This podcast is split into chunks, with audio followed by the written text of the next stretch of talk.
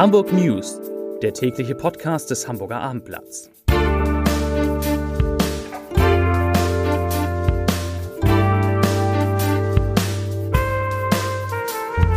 Herzlich willkommen. Mein Name ist Lars Heider und heute geht es um zwei neue, nicht so schöne Hamburger Rekorde in der Corona-Pandemie.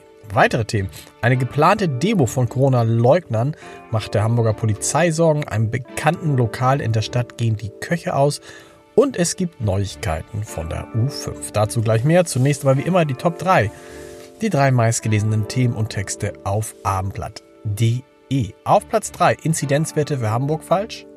Auf Platz 2 wann die neue Wellness-Oase in Glinde öffnen soll. Und auf Platz 1 von Trauer überwältigt. Pianistin verlässt Bühne. Das waren die Top 3 auf abendblatt.de.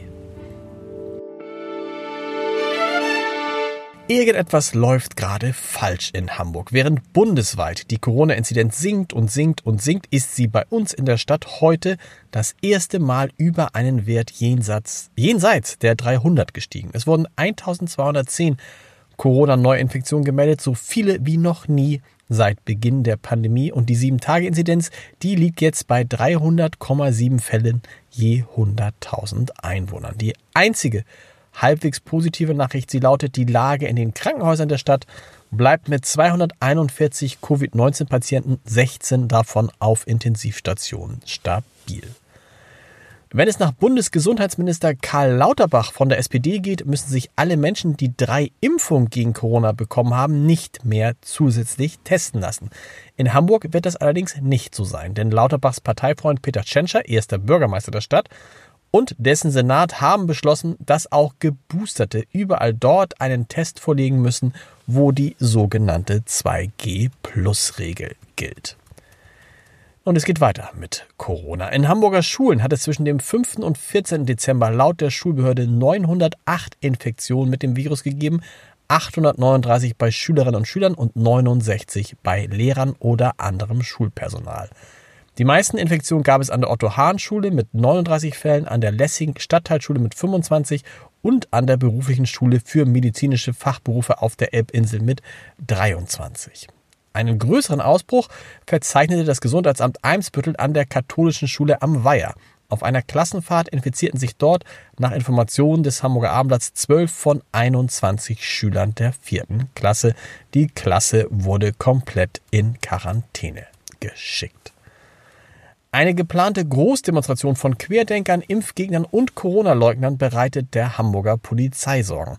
An diesem Sonnabend ist ein Protestzug mit 9000 Teilnehmern angemeldet.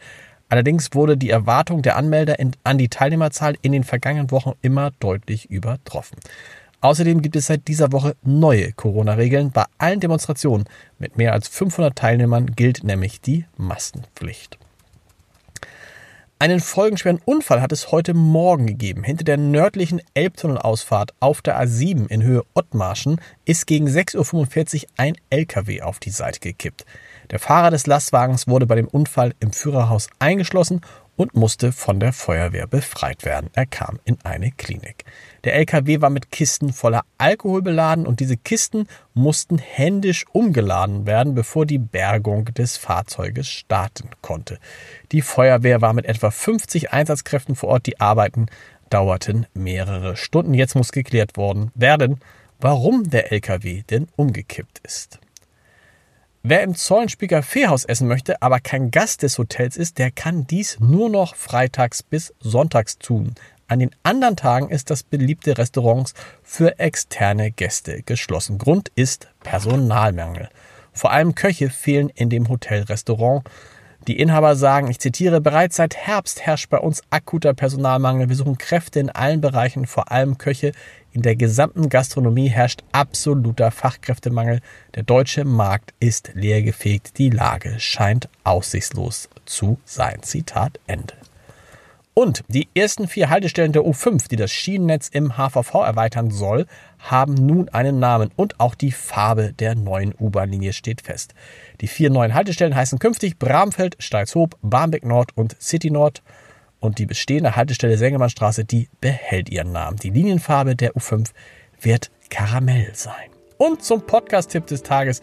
Zu meinen Lieblingspodcasts gehört Morgens Zirkus, Abends Theater, in dem Camilla John und Insa Geil genau das beschreiben, was Familien oft in ihrem Alltag erleben bzw. erleben müssen. In der neuen Folge geht es um Weihnachten und um Scheidungsanwälte. Hören Sie mal rein unter www.abendblatt.de slash podcast. Ich wünsche Ihnen ein schönes Wochenende und einen tollen, friedlichen vierten Advent. Bis Montag, 17 Uhr, dann gibt es die neuen Hamburg News.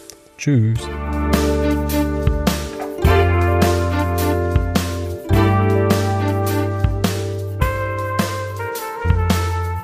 Weitere Podcasts vom Hamburger Abendblatt finden Sie auf abendblatt.de slash podcast.